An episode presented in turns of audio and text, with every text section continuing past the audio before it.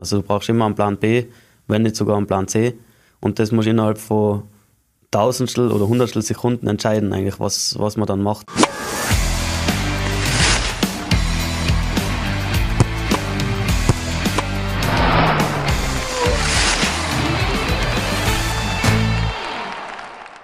Herzlich willkommen zum Sportrapport, dem Sportpodcast des österreichischen Bundesheers.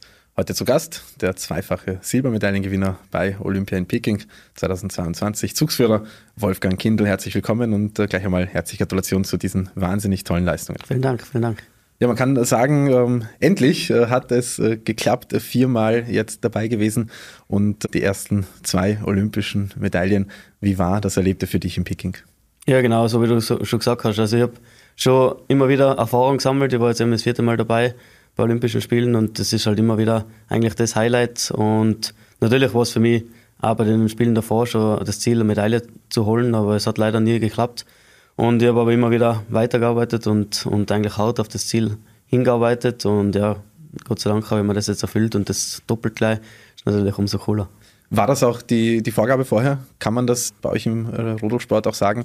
Ich fahre jetzt hin, ich äh, komme mit einer Medaille zurück oder äh, muss man einfach schauen, wie sich das äh, Rennen ergibt? Äh, es ist ja auch ein bisschen anders als im äh, Weltcup. Bei euch fahrt ihr bei Olympia vier Läufe anstatt von zwei Läufen. Also kann man sich das im Vorfeld schon so ausrechnen oder warst du da wirklich überrascht, auch trotz Zielsetzung, ähm, dass es dann mit zwei Silbermedaillen so gut gelaufen ist? Ja, ist natürlich immer schwierig zu sagen im Vorfeld, ich fahre da hin und hole eine Medaille. Natürlich, man setzt sich als Ziel, aber es muss immer alles zusammenpassen. Bei uns ist ja der Materialfaktor sehr, sehr groß. Also es muss wirklich an dem Tag oder an den beiden Tagen, so wie du gesagt hast, geht er bei uns über vier Läufe, was natürlich schon ein äh, großer Unterschied ist. Äh, man schlaft einmal drüber, je nachdem wie der erste Tag läuft, besser oder schlechter. Und von dem her äh, ist schon komplett etwas anderes und lässt sich so nicht planen. Und Natürlich hat man davor Trainingsfahrten, man weiß, wie man mit der Bahn zurechtkommt. Ich habe natürlich, oder Gott sei Dank, das Glück gehabt, dass ich mich sehr gut zurechtgefunden habe, gleich von Anfang an. Bin dann eigentlich äh, schon immer bei den Besten und Schnellsten dabei gewesen, auch im Training schon.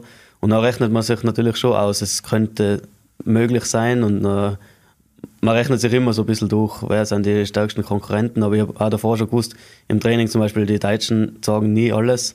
Also die haben immer noch irgendetwas äh, im Köcher aufs Rennen hin. Und äh, ja, es hat viele Medaillenanwärter gegeben. Und im Endeffekt war es für mich aber dann umso überraschender, dass ich so stark eigentlich vorne mitfahren habe können. Im Endeffekt war es ja wirklich ganz, ganz knapp nur auf Gold. Und dass ich so gut dabei bin, hatte ich mir im Vorfeld nicht gedacht. Und dann die zweite Medaille mit dem Team war eigentlich ähnlich, weil wir haben gewusst, wenn jeder seine Leistung bringt, dann haben wir sicher die Chance, eine Medaille zu holen haben wir gesagt, ja, wenn jetzt wirklich jeder seine Topleistung bringt, können wir am Gold mitfahren. Das war dann im Endeffekt auch wieder ganz mhm. knapp. Und von dem her, man kann sich im Vorfeld erhoffen, aber planen ist immer schwierig. Bleiben wir noch ganz kurz bei deiner Einzelmedaille. Im Verlauf des Rennens gibt es dann einen Moment, wo man es irgendwie mitbekommt und es irgendwie Klick macht und wo man weiß, okay, jetzt hole ich mir das Ding einfach? Oder ist da wirklich bis zum letzten Moment noch diese Unsicherheit da, weil es ja bei euch auch wirklich so eng zugeht? Also da entscheiden ja wirklich die absolutesten Kleinigkeiten, ob man jetzt am Podium steht oder nicht. Also gibt es da wirklich einen Moment, wo man sagt, diese Gewissheit ist da, ich fahre jetzt mit Edelmetall nach Hause oder gibt es das nicht? Ja, ich meine, wie ich davor schon gesagt habe, es geht über vier Läufe. Das war eine technisch anspruchsvolle Bahn drüben in Peking, die sie da hingebaut haben.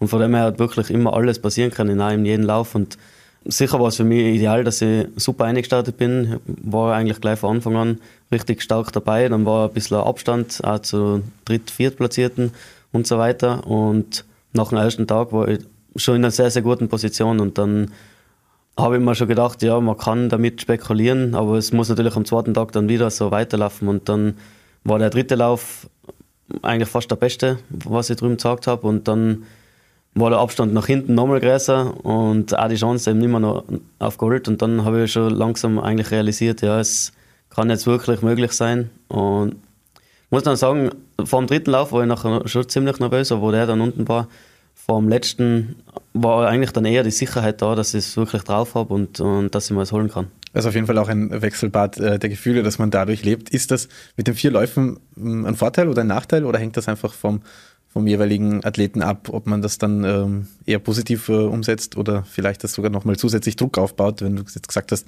vom dritten Lauf äh, warst du dann noch zusätzlich nervös, obwohl es eigentlich im Weltcup schon vorbei gewesen wäre. Also ähm, ist das ein, ein Vorteil oder ein Nachteil?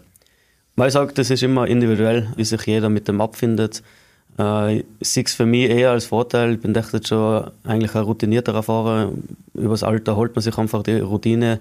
Dann bin ich einer, der eigentlich sehr, sehr sicher am Schlitten ist sehr, sehr konstant eigentlich auch über die ganze Saison gewesen ist. Und dann habe ich schon gewusst, über vier Live ist sicher für mich ein Vorteil.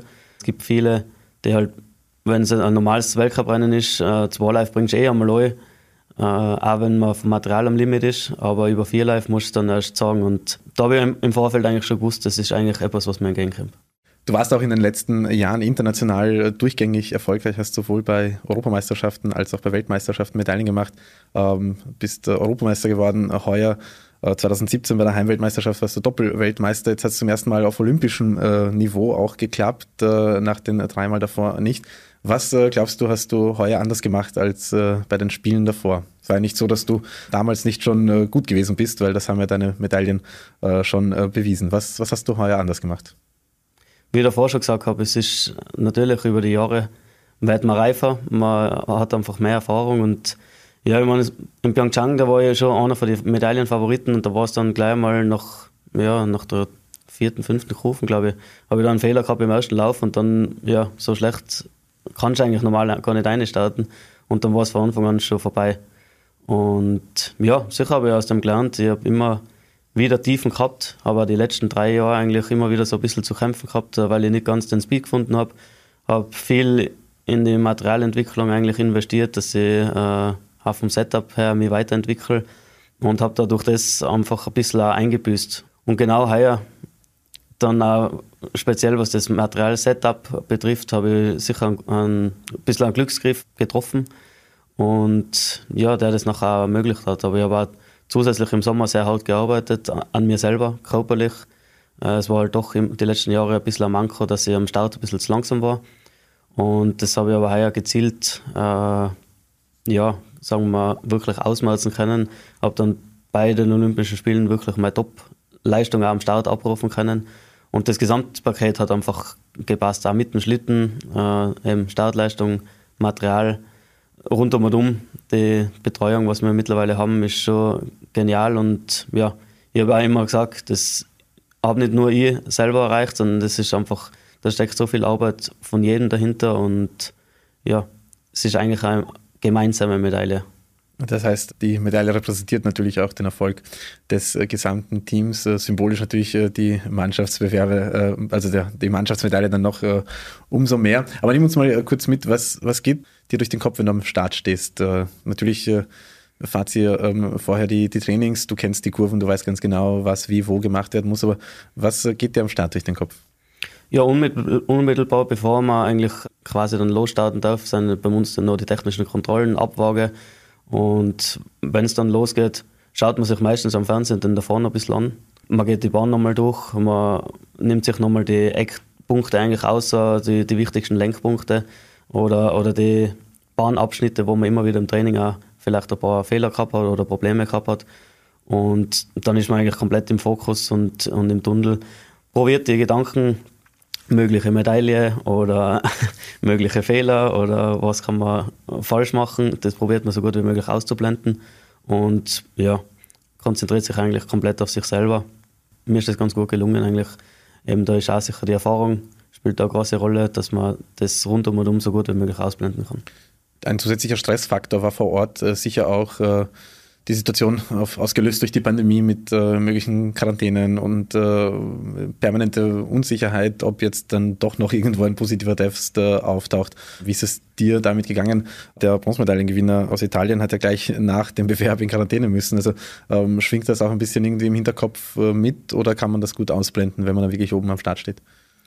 Ja, jetzt direkt am Start kann man es ausblenden, aber ich meine, es hat uns alle verfolgt, eigentlich die ganze Zeit, wo wir uns in China befunden haben. Es war einfach jeden Tag schon ein bisschen der Nervenkitzel, passt der Test oder, oder passt er nicht. Und man hat sicher im Vorfeld alles dafür getan, dass man so sicher wie möglich auch schon nach China rüberkommt und dass man, man durch die Hygienemaßnahmen, die drüben getroffen worden sind, waren wir ja eh so gut wie sicher.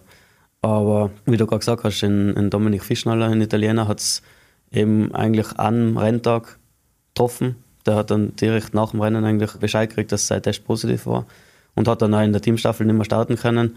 Und von dem her hat man dann wieder gesehen, wie schnell es gehen kann. Es war sein Cousin im Vorfeld schon, der dann gar nicht am Rennen teilnehmen hat können.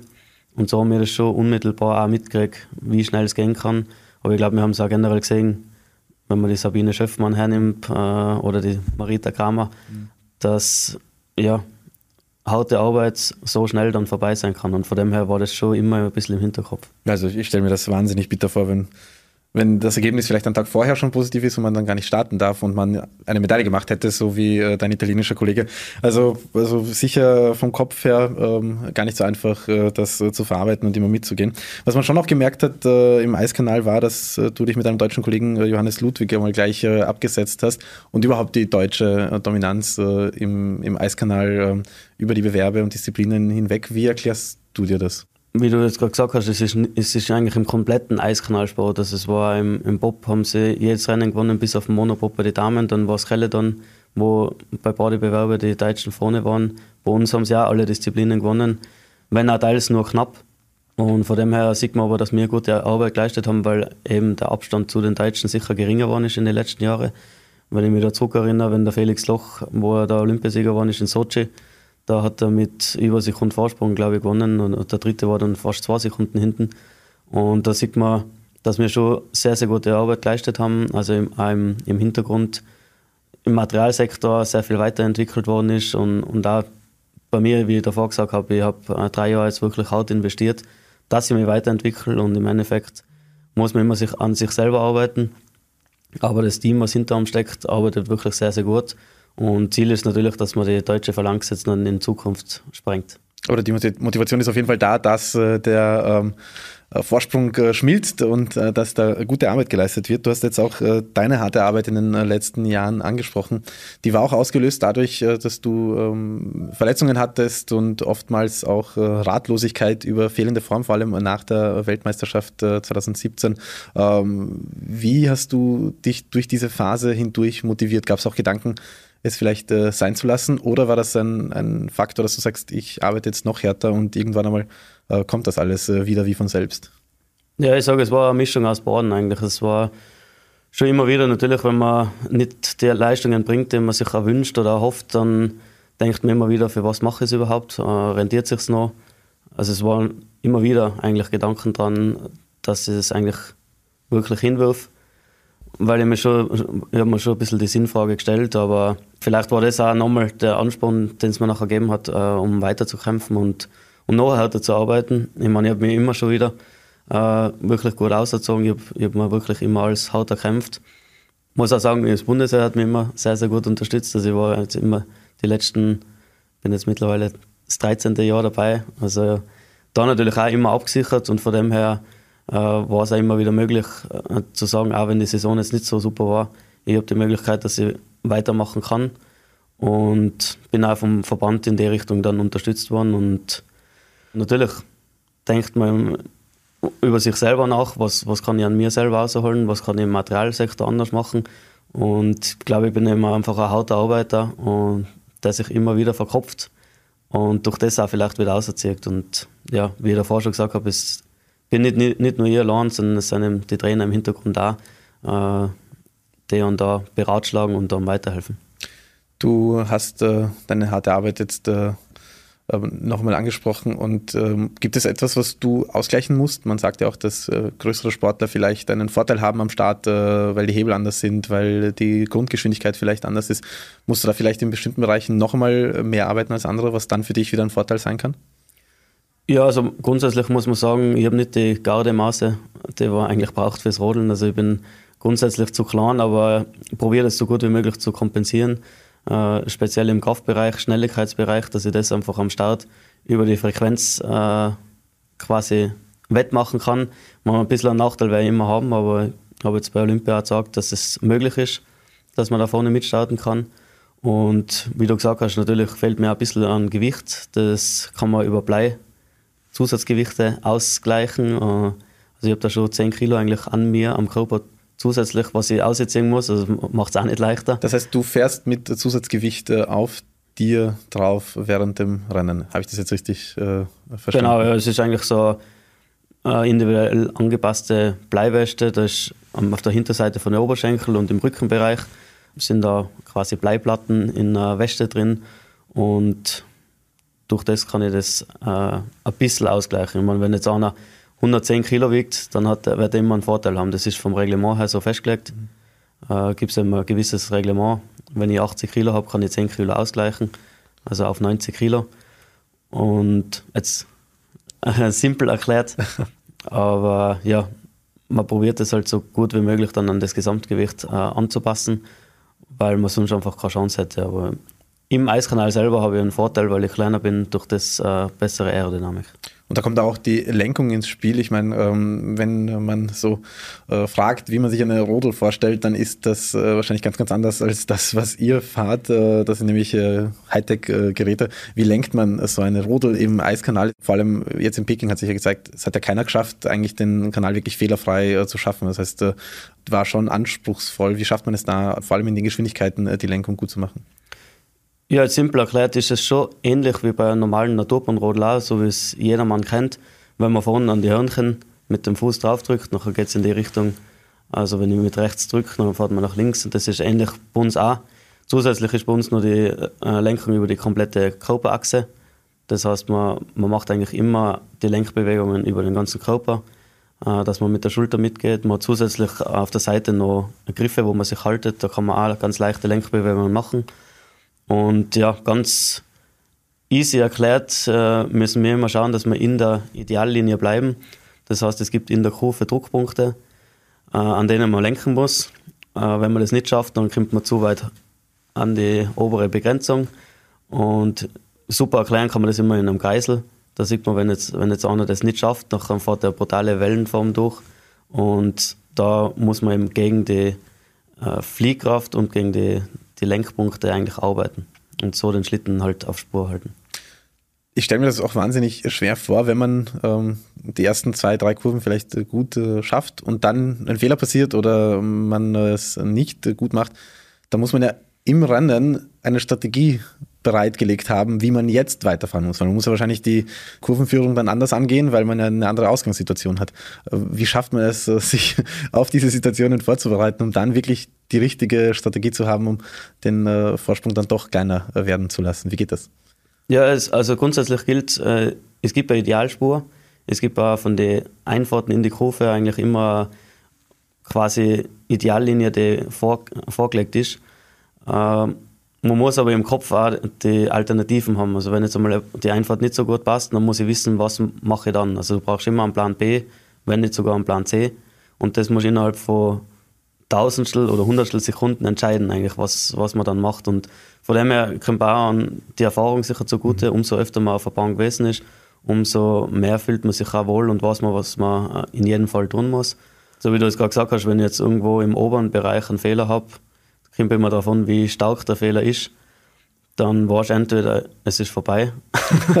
Oder man, man, denkt sich, ja, vielleicht hat es nicht so viel ausgemacht. Das kommt auch oft einmal vor.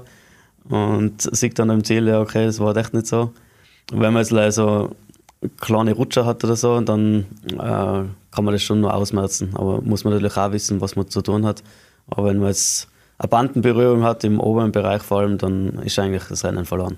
Und das weiß man dann auch in dem Moment. Also weiß man wirklich, so das war es jetzt eigentlich und äh, oder fährt man dann trotzdem noch irgendwie 100 Prozent und versucht alles noch zu geben, weil wer weiß ja, was den Konkurrenten ja noch äh, passiert. Aber ich stelle mir das trotzdem mental wahnsinnig herausfordernd vor. Ja, ich meine sicher, wenn man jetzt wirklich einen, einen groben Fehler einbaut hat, dann denkt man sich, so wie ich davor gesagt habe, sicher hat vielleicht nicht so viel ausgemacht, aber und du musst dann trotzdem noch 100% geben, weil wenn dann äh, alles wegwirfst, nachher kann sein, dass noch ein Sturz passiert oder, oder noch dumme Fehler dazukommen.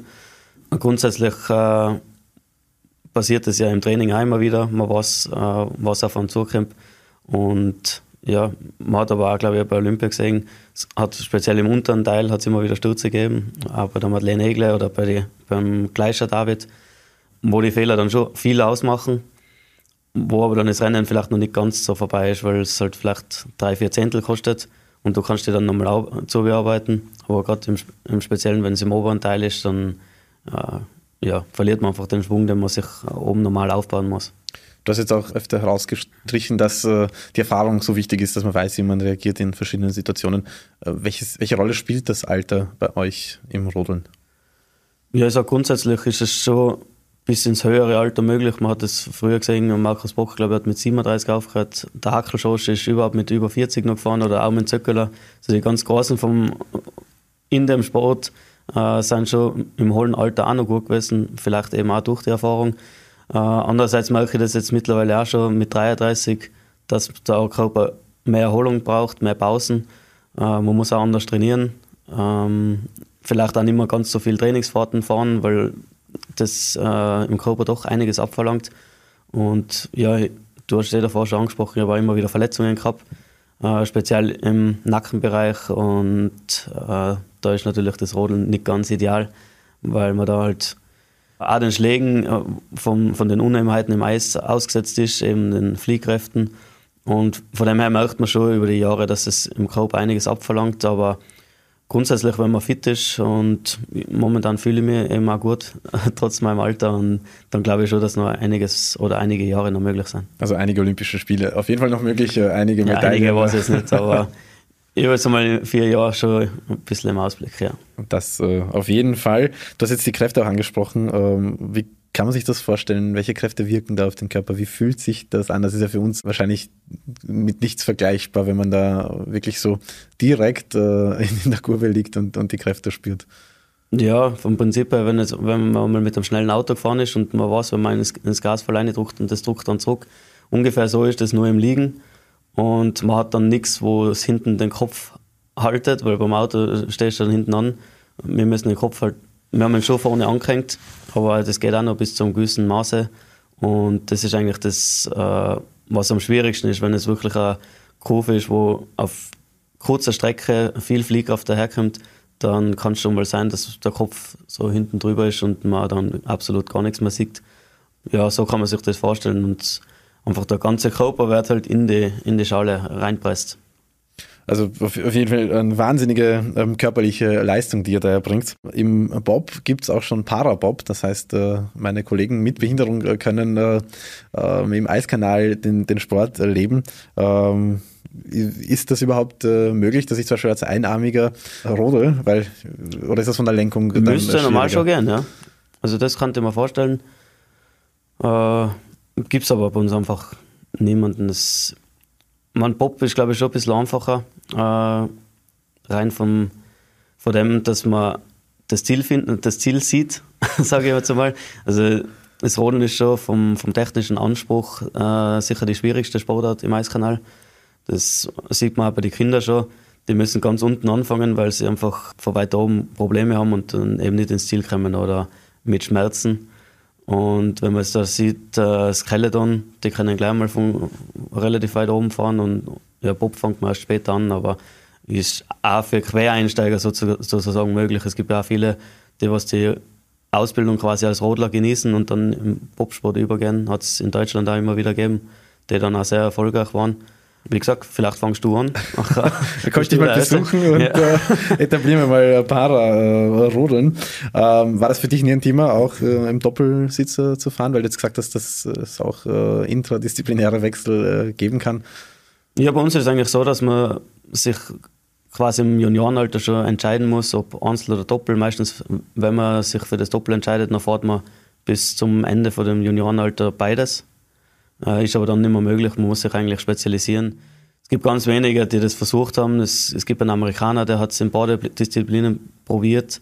Ist aber dann das Problem, dass er sich einfach, das ist zu komplex, weil du musst in beide Disziplinen trainieren und das funktioniert dann nicht mehr. Also es gibt keinen, der wirklich das erfolgreich äh, absolvieren kann. Und für mich, für mich war es einmal kurz das Thema. Bin damals mit dem Fisch der Mani, habe ich mal probiert. Die Pfister-Brüder waren ja lange meine Teamkollegen, auch bei Olympia. Und da haben wir aber nachher gleich mal gesagt, na, wir spezialisieren uns aufs Einzel. Und aber man hat jetzt gesehen, in Österreich es kommen immer wieder gute Doppel nach. Es ist, glaube ich, funktioniert ganz gut die Arbeit. Äh, es wird immer gut entschieden. Es wird natürlich auch äh, geschaut im Verband, wo braucht man die äh, Kräfte. Und das wird dann eben auch von den Trainern so ein bisschen entschieden, wenn, wenn jetzt zwei zum Beispiel gut zusammenpassen, dann sagen sie, ja, das kann jetzt mal doppelt probieren. Und sonst bleibt man halt beim Einzel. Das heißt, da, da, schaut man natürlich, dass man effektiv die Leute einsetzt, äh, auch nach ihren Fähigkeiten und Talenten. Was ändert sich jetzt für dich, äh, für deine äh, weiteren Saisonen, die jetzt dann bevorstehen als doppelter Olympiamedaillengewinner? Oder ist alles gleich für dich? Mal gleich, ja. Natürlich ist es anders, ich habe ein bisschen mehr Gepäck. Nein, es war eine harte Arbeit, das ist Ziel, glaube ich, von mir. Und äh, Olympiamedaille ist halt schon nochmal äh, um einiges größer. Ich meine, du hast ja davor auch schon gesagt, ich habe wirklich schon sehr, sehr viel gewonnen, sehr, sehr viele Medaillen auch bei Groß, Großereignissen gewonnen. Aber Olympiamedaille hat mir noch gefallen und von dem her kann ich schon sagen, das komplettiert vielleicht meine bisherige Karriere ein bisschen, aber grundsätzlich wird sich nicht viel ändern. Man, ich habe über die letzten Jahre immer schon gewusst, dass ich es drauf habe, nur das Olympia-Edelmetall hat noch gefallen und ja, von dem her äh, auf der Liste ein Hackel mehr. Und äh, vor allem der Abstand war nicht äh, so groß. Das heißt, in vier Jahren ähm, wird vielleicht die nächste Medaille abgehakt. Herzlichen Dank auf jeden Fall äh, für deinen Besuch. Alles Gute und äh, gratuliere dir nochmal. Danke, danke. Ja, das war's äh, von uns mit dem Sportreport. Danke, dass ihr mit dabei wart und bis zum nächsten Mal.